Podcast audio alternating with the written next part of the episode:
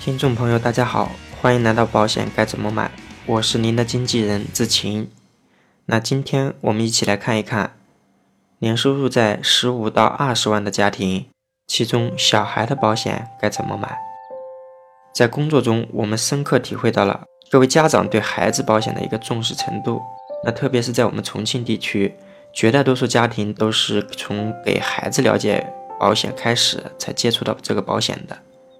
其实竭尽全力的给孩子提供最好的保障，可能会让我们家庭的整体保费呃分配不是很合理。我们很多消费者呢，他的身体健康情况也并不是那么乐观，可能会让家庭的部分成员要加费购买，甚至于无法购买保险。那这种情况，我们的保费分配又需要重新进行考量了。再者，家庭保险配置法则一直都是狠抓家庭的经济支柱，兼顾所有的家庭成员。我们一直就是本着整体规划的思路。今天说的这一期节目呢，也算是为难之情了。那还是那句话，适合自己才是最好的。保险规划应该是一家人整体来看。那我今天推荐的不一定适合你，仅做参考。第一点，最基础的健康保障，我们的国家医疗保险是最最最最基础的医疗保障。孩子一出生，应该尽早上户口并办理新生儿保险。那以后每一年的这个居民医疗也好，还是新农合也好，是我们每一个人必备的首选品。第二，不得不说的一个前提，那只要我们的经济情况允许。买健康保险，应该尽量配置终身的身故可以赔保额的重疾保险。这个话题我们在往期节目也已经说到了。那三口之家，家庭收入在十五到二十五万的，我们来看一下整体配置。很多咨询者找我们给孩子了解保险的第一诉求就是了解一下什么保险带分红，又可以领钱，又有保障的。站在我们消费者角度来看，这样的诉求是非常合理的；而站在保险公司角度来看，要带分红又可以领钱的健康保险，那就意味着我们需要投入更多的本金。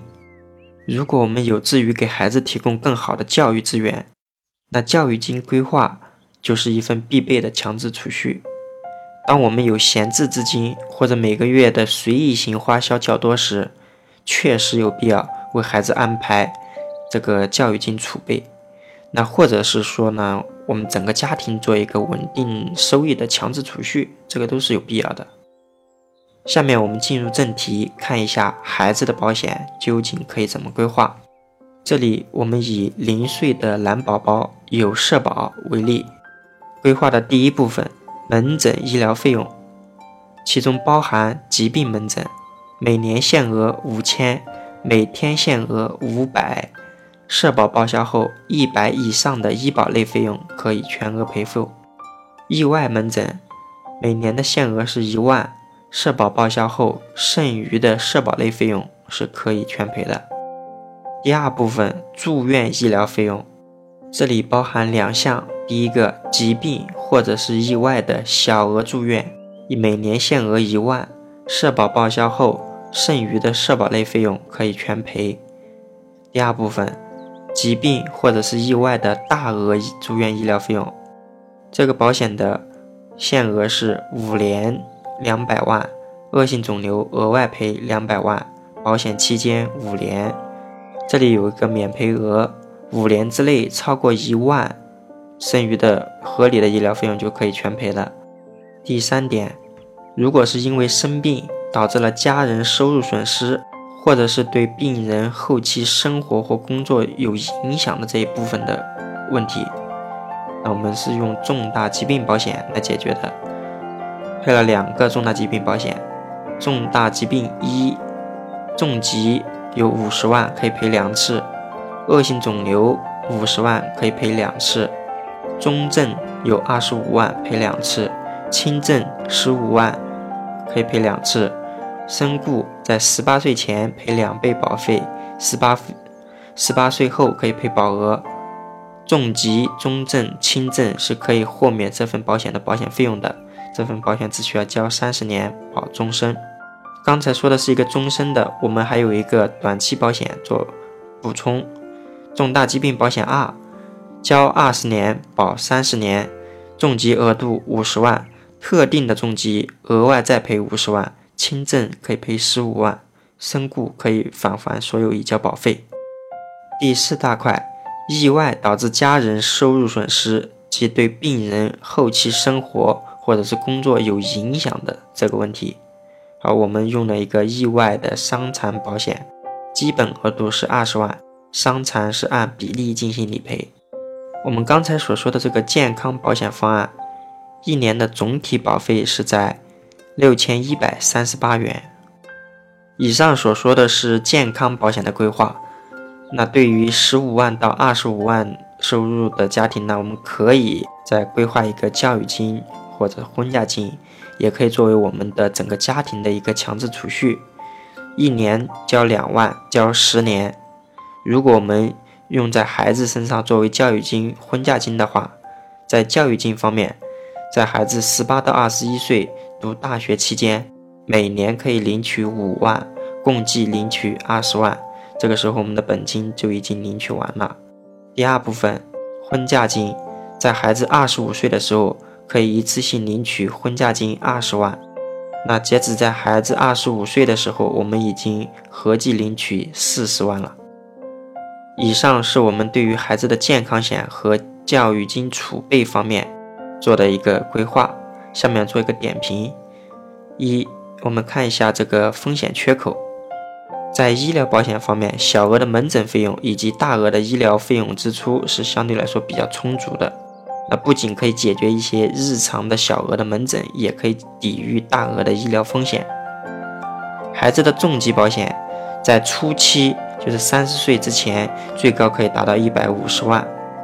对于年收入二十万左右的家庭来说，这个保额配置已经相当充足了。当孩子自力更生以后，额度是在五十万，但目前来看，相对来说是不是很充足？我们可以再缓几年，等经济情况更好一些，可以为孩子补充一些终身的健康型终极保障。啊，未成年人身故呢，它是受到银保监会规定的一个限制的。呃，其中十岁以内的孩童，我们最高可以赔二十万。所以呢，我们的意外身故的保额就没有必要做太高。